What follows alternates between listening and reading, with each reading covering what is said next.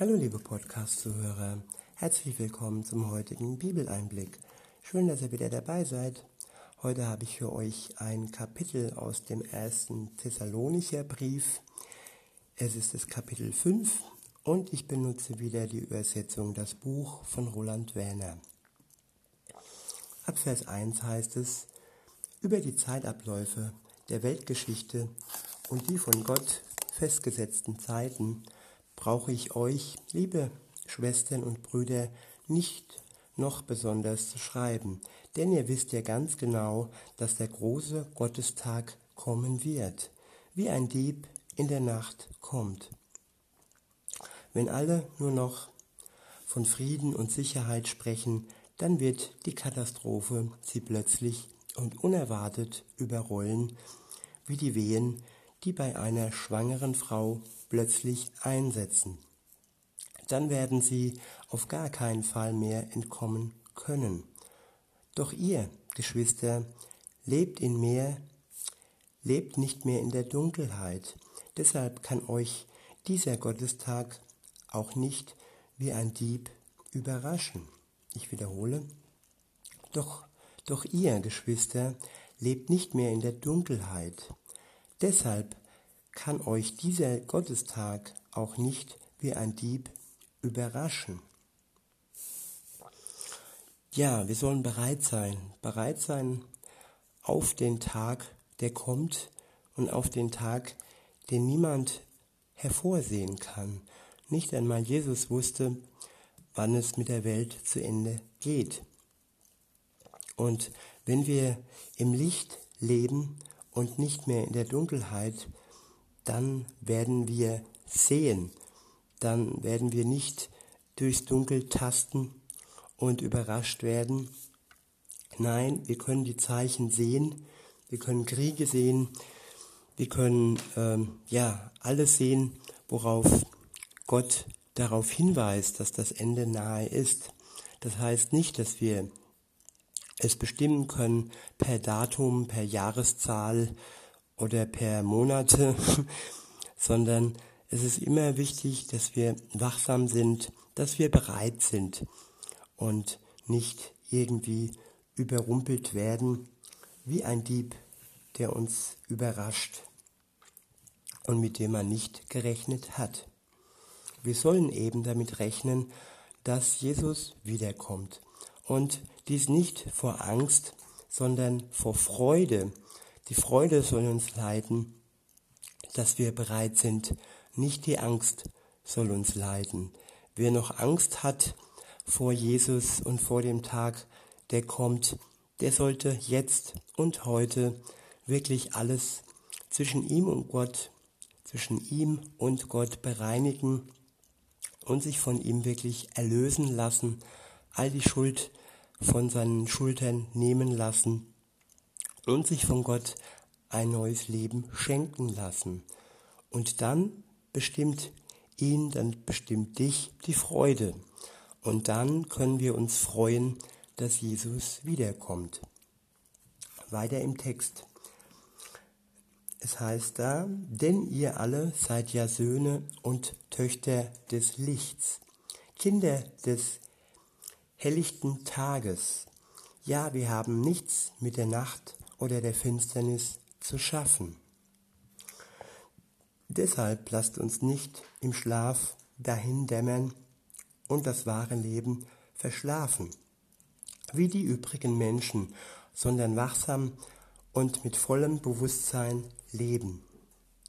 Denn die, die schlafen, schlafen in der Nacht, und die, die nicht, und die, die sich berauschen, tun das in der Nacht. Aber wir gehören auf die Seite des Tages. Deshalb wollen wir mit ungetrübtem Bewusstsein unser Leben führen. Wie Soldaten, die sich für den Einsatz vorbereiten wollen. Wie Soldaten, die sich für den Einsatz vorbereiten, wollen wir unsere Ausrüstung anlegen, den Brustpanzer der unseren Glauben an Jesus und unsere Liebe darstellt und den Helm, mit dem unser unsere feste Hoffnung auf die vollständige Rettung gemeint ist. Denn Gottes Bestimmung für uns ist nicht, dass wir dem Zorngericht anheimfallen, sondern dass wir in allen Bereichen unseres Lebens Gottes Erlösung erleben. Durch Jesus, den Messias, unseren Herrn. Ich wiederhole nochmal den letzten Vers. Denn Gottes Bestimmung für uns ist nicht, dass wir dem Zorngericht anheimfallen, sondern dass wir in allen Bereichen unseres Lebens Gottes Erlösung erleben. Durch Jesus, den Messias, unseres Herrn. Gott möchte uns in allen Bereichen unseres Lebens erlösen. Nicht nur in einem Bereich und der andere Bereich dümpelt vor sich hin. Nein, komplett und ganzheitlich will er uns erlösen, befreien. Weiter heißt es, er hat für uns den Tod auf sich genommen, sodass wir, ob wir nun lebendig sind oder im Todesschlaf liegen, dennoch ohne Unterbrechung mit ihm leben. Deshalb ermutigt einander und unterstützt euch gegenseitig darin, so euer Leben aufzubauen. Genau das tut ihr ja schon. Der nächste, der nächste Abschnitt ist überschrieben mit Ratschläge und Grüße. Wir bitten euch also, Schwestern und Brüder, dass ihr denen Anerkennung zukommen lasst, die unter euch arbeiten und euch im Auftrag von Jesus, dem Herrn, leiten und euch in eurem Glauben und Leben beraten. Begegnet ihnen also ganz besonders in Liebe, weil sie sich so einsetzen. Ja, lebt in echtem Frieden untereinander. Wir bitten euch, Geschwister, weist die zurecht, die sich nichts sagen lassen wollen. Ermutigt die, die leicht den Mut verlieren. Kümmert euch besonders um die, um die Schwachen. Begegnet allen mit großzügiger Geduld. Achtet darauf, dass keiner einem anderen Böses mit Bösem heimzahlt. Bemüht euch vielmehr mit aller Kraft darum, euch gegenseitig und darüber hinaus allen Menschen Gutes zu tun. Freut euch zu jeder Zeit, lasst euer Gebet nicht abbrechen, drückt euren Dank in allen Lebenslagen aus, denn das ist Gottes guter Wille für euch, der in Jesus, dem Messias Gestalt, gewinnt. Ich wiederhole, freut euch zu jeder Zeit, lasst euer Gebet nicht abbrechen, drückt euren Dank in allen Lebenslagen aus, denn das ist Gottes guter Wille für euch, der in Jesus, dem Messias, Gestalt gewinnt. Ja, das ist ein, eine Aufforderung, dass wir uns freuen sollen. Freuen zu jeder Zeit. Und äh, ja, in guten wie auch in schlechten Zeiten. Also zu jeder Zeit sollen wir uns freuen auf Jesus, der wiederkommt. Wenn wir positive und schöne Momente haben, dann haben wir Grund des Dankes und können uns freuen, dass wir, ja, dass die Freude noch größer wird und noch, noch breiter wird, wenn Jesus wiederkommt. Und wenn wir in schwierigen Zeiten sind, dann können wir uns freuen, dass diese schwierigen Zeiten nur von kurzer Dauer im Vergleich zur Ewigkeit sind, in der wir dann zusammen mit Jesus leben werden. Und der nächste Teil des Verses lautete, lasst euer Gebet nicht abbrechen. Eine andere Übersetzung äh, beschreibt den Vers, betet, unter, äh, betet ohne Unterlass. Und hier in der Übersetzung steht, lasst euer Gebet nicht abbrechen. Gebet, Gebet ist Kommunikation. Und wenn die Kommunikation abbricht, wenn wir aufhören, miteinander zu reden, dann ist es sowohl in jeder Freundschaft, in jeder Beziehung, in jeder Ehe so, dass dann die Beziehung leidet, die Beziehung ja unter Umständen sogar zerbricht. Und dass wir ohne Unterlass wirklich beten und reden sollen mit Gott, ist wichtig. Und gerade in den Zeiten, wo es schwer ist und wo wir schwere Lasten tragen müssen. Wir müssen wirklich täglich und ja, fast schon ohne Unterlass unsere Lasten bei Gott abladen, damit wir, damit wir wieder befreit unser Leben leben können. Und auch die Freude zu teilen ist etwas Wunderbares, wenn man sich mit dem anderen freu, freuen kann und wenn man sich nicht nur für sich selbst freut, sondern gemeinschaftlich miteinander die Freude teilt. Und weiter geht's im Text. Ab Vers 19 heißt es, unterdrückt das Feuer des Gottesgeistes nicht. Gott möchte in uns wirken und er wirkt in uns wie ein Feuer. Es ist stark, es ist warm, es ist liebevoll, aber ein Feuer kann man auch unterdrücken. Wenn man dem Feuer die Luft zum Atmen nimmt, dann erstickt es und dann geht es aus.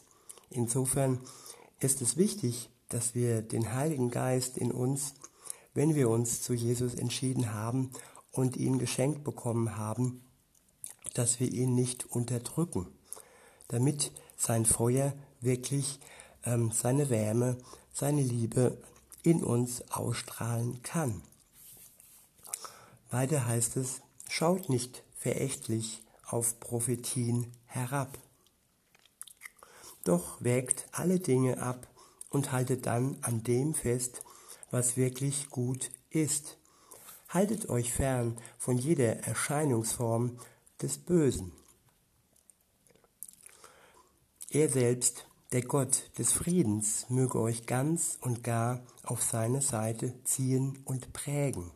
Ich wiederhole, er selbst, der Gott des Friedens, möge euch ganz und gar auf seine Seite ziehen und prägen. Er ist der Gott des Friedens, er ist der Gott der Liebe und er prägt uns durch seinen Frieden und durch seine Liebe. Wir werden verändert, wenn wir das zulassen, wenn wir den Heiligen Geist wirken lassen. Und weiter geht's im Text. Ja, euer ganzes Wesen, euer Geist, eure Seele und auch euer Körper mögen unversehrt, ohne Fehltritte, bewahrt bleiben, bis zu dem Tag, wenn unser Herr Jesus, der Messias, öffentlich sichtbar werden wird vor der ganzen Menschheit. Ich wiederhole, ja, euer ganzes Wesen, euer Geist, eure Seele und auch euer Körper mögen unversehrt, ohne Fehltritte bewahrt bleiben bis zu dem Tag, wenn unser Herr Jesus, der Messias, öffentlich sichtbar werden wird vor der ganzen Welt. Was heißt das? Unser Wesen, alles, was uns ausmacht, also unser Geist, unsere Seele und auch unser Körper, möge unversehrt, ohne Fehltritte bewahrt bleiben. Ja, da sind auch wir gefragt, dass wir all das, was uns ausmacht, unser ganzes Wesen wirklich schützen und im Licht wandeln, nicht in der Dunkelheit und all das Böse in unserem Leben erkennen und es abweisen und so unseren Geist, unseren Körper davor bewahren, dass wir beschmutzt werden und dass wir ja durch Fehltritte von Gott wegkommen.